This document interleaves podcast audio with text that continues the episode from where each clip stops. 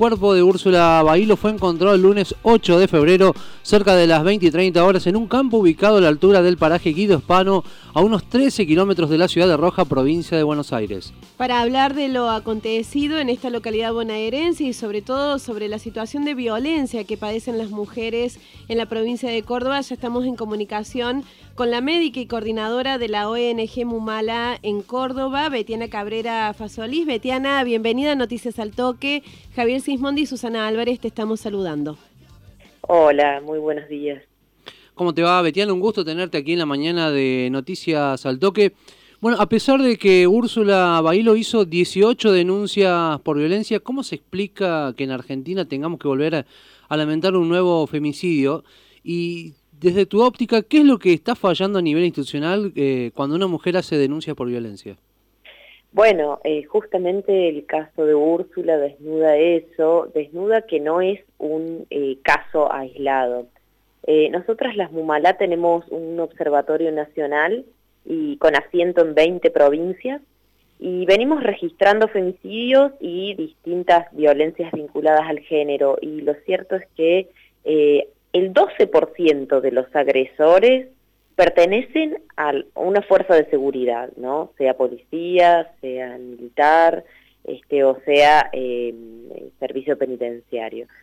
Y lo que es peor el 25% de las mujeres asesinadas había realizado denuncias previas, eh, algunas de ellas ya con orden de restricción, con botón antipánico. Entonces, esto nos tiene que, interpelar fuertemente porque acá estamos viendo el fracaso total de estas instituciones, eh, porque nosotras las feministas, las organizaciones de mujeres y los medios de comunicación estamos permanentemente comunicando y generando estrategias para decir denuncia, alerta, hablantes, eh, salí de esa relación violenta, pedí ayuda y justamente cuando pedimos ayuda, inclusive la pedimos reiteradas veces, como se da cuenta de que aparentemente Úrsula había presentado 18 denuncias, tenía 18 años, imagínense este, eh, una persona de 18 años eh, yendo 18 veces a comisarías, unidades judiciales y demás, bueno, había alertado y el Estado no la protegió, ni el Estado ni las fuerzas de seguridad. Entonces, eh, creemos que el reclamo más fuerte tiene que ser, por un lado, para la institución de la justicia, una institución profundamente machista y patriarcal, eh, que, no, que, que no entiende y trata a la violencia de género como si fuese cualquier otro delito, una estafa, por ejemplo, ¿no? Entonces no, no entiende el nivel de riesgo, ¿no? No estadifica ese nivel de riesgo para decir, bueno, eh, te tengo que sacar de tu casa, te tengo que llevar a una casa de refugio, o lo más importante, tengo que detener al agresor.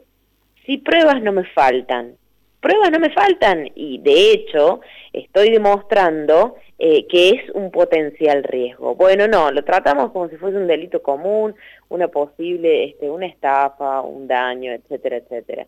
Eso por un lado, este, la justicia es, sigue siendo sumamente burocrática, onerosa e inaccesible. Muchísimo, es muy difícil acceder a la justicia. Eso por un lado. Y por otro lado, el tema de las fuerzas de seguridad. Las fuerzas de seguridad, la verdad, este, son una institución eh, eh, bien verticalista, son una población focalizada, entonces ahí estamos exigiendo políticas de desarme eh, para aquellos agentes que estén denunciados por violencia de género, pero también estamos exigiendo un, este, un seguimiento y acompañamiento exhaustivo, porque recordemos, uno de cada diez femicida pertenece a las fuerzas de seguridad y esto también ayuda a la trama de la impunidad, ayuda a la trama este, de, lo que sucede después, sobre todo en localidades más chicas. Por supuesto, lo más importante de todo es que eh, exigimos que existan programas que tiendan a la transversalización de la perspectiva de género y, para, lograr lo que, lo que más necesitamos, que es la prevención. Necesitamos llegar antes de que estas cosas sucedan.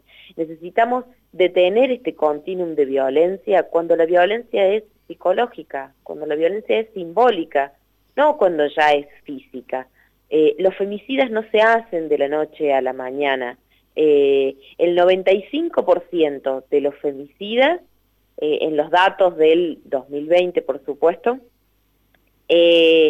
eran conocidos parejas o exparejas o familiares de las víctimas.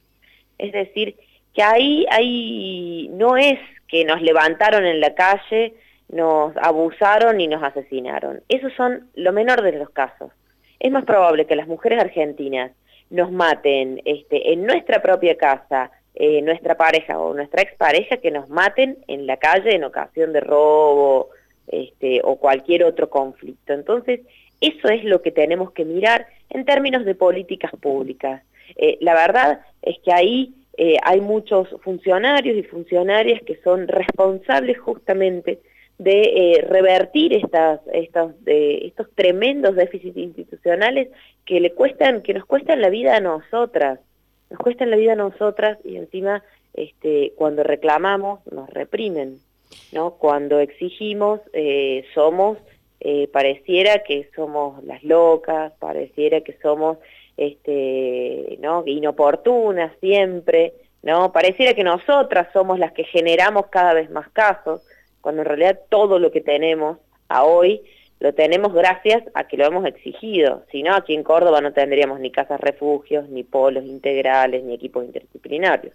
Betiana, eh, teniendo en cuenta estos datos que comprometen y mucho a las fuerzas de seguridad, ¿crees que la llegada de Liliana Zárate Beletti a la jefatura de policía de Córdoba puede generar un cambio dentro de la institución?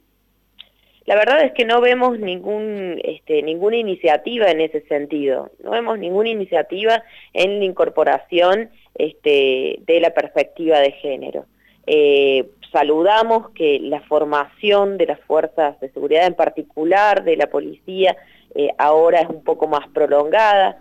Creemos que hay que darle, bueno, estas cosas hay que hacerlas con tiempo, porque vale decir que no es un loco, no es un enfermo, no es un monstruo.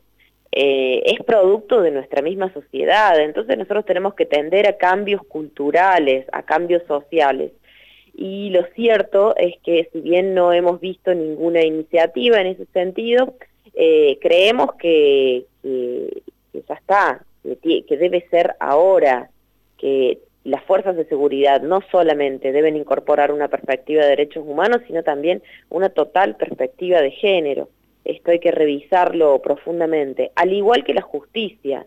La justicia suele ser la institución a la que menos, este, a la que menos se le reclama y se le exige por una supuesta este, imparcialidad, por una supuesta autonomía y demás. Y la verdad es que la justicia es una institución que se debe a las comunidades, eh, no puede seguir siendo tan elitista, tan burocrática. Recordamos que estamos en comunicación telefónica con la médica y coordinadora de la ONG Mumolá en Córdoba, Betiana Cabrera Fasolis. Betiana, bueno, según datos estadísticos se estima aproximadamente en este 21 que en Argentina hubo 43 femicidios en 40 días, uno cada 24 horas y de los cuales, bueno, estos 12% de estos femicidios tienen que ver con integrantes de la Fuerza de Seguridad. ¿Qué cifras se maneja, qué manejan ¿no? desde Mumalá, Córdoba, en referencia a la provincia? En referencia a la provincia, lamentablemente, este, tenemos un 2021 complicado. Eh, registramos un femicidio en las semanas que van, eh, un femicidio por semana en, el tiempo que va, eh, que es un montón, es decir, cinco femicidios la mayoría de ellos en el interior provincial, a eso ya lo sabemos, eso es una tendencia de aquí de la provincia de Córdoba. Eh, y bueno, y lamentablemente registramos eh, casos en donde también tenían denuncias previas y donde también sus agresores eran miembros de las fuerzas de seguridad. Entonces, eh, también creemos que hay que mirar profundamente hacia todas nuestras instituciones y tener la suficiente voluntad política justamente para trabajar en esto, en la prevención y en la promoción. Son cosas que eh, es muy difícil de hacerlo porque nos contraponen con los sectores más conservadores de la sociedad. Nos dicen, nos responden con nuestros hijos no te metan. Y la verdad es que nosotros sí necesitamos este, que niños, niñas, adolescentes, pero también adultos, este, justamente se socialicen y entiendan esto de la perspectiva de género, porque es la única forma de, este, de criticar esta masculinidad hegemónica vinculada a la violencia, pero también estas formas de ser mujer que nos han enseñado. Entonces, esa es la única forma de desmontarlo. Si no, siempre vamos a estar llegando tarde. Siempre vamos a estar llegando cuando la violencia ya es extrema, ¿no? Y es muy difícil prevenir, pero bueno, sabemos que también es importante, pero queremos llegar antes, queremos llegar mucho antes. Ese es el desafío. Betiana, en este contexto eh, que vos estás graficando y que no nos es ajeno a ninguno y que lo lamentablemente lo pone de manifiesto las 18 denuncias de Úrsula que finalmente no lograron evitar su muerte. ¿Qué tiene que hacer una mujer cuando se encuentra en una situación de estas, eh, de violencia? Eh, ¿A quién va a pedir ayuda? ¿Cómo se tiene que manejar, crees vos?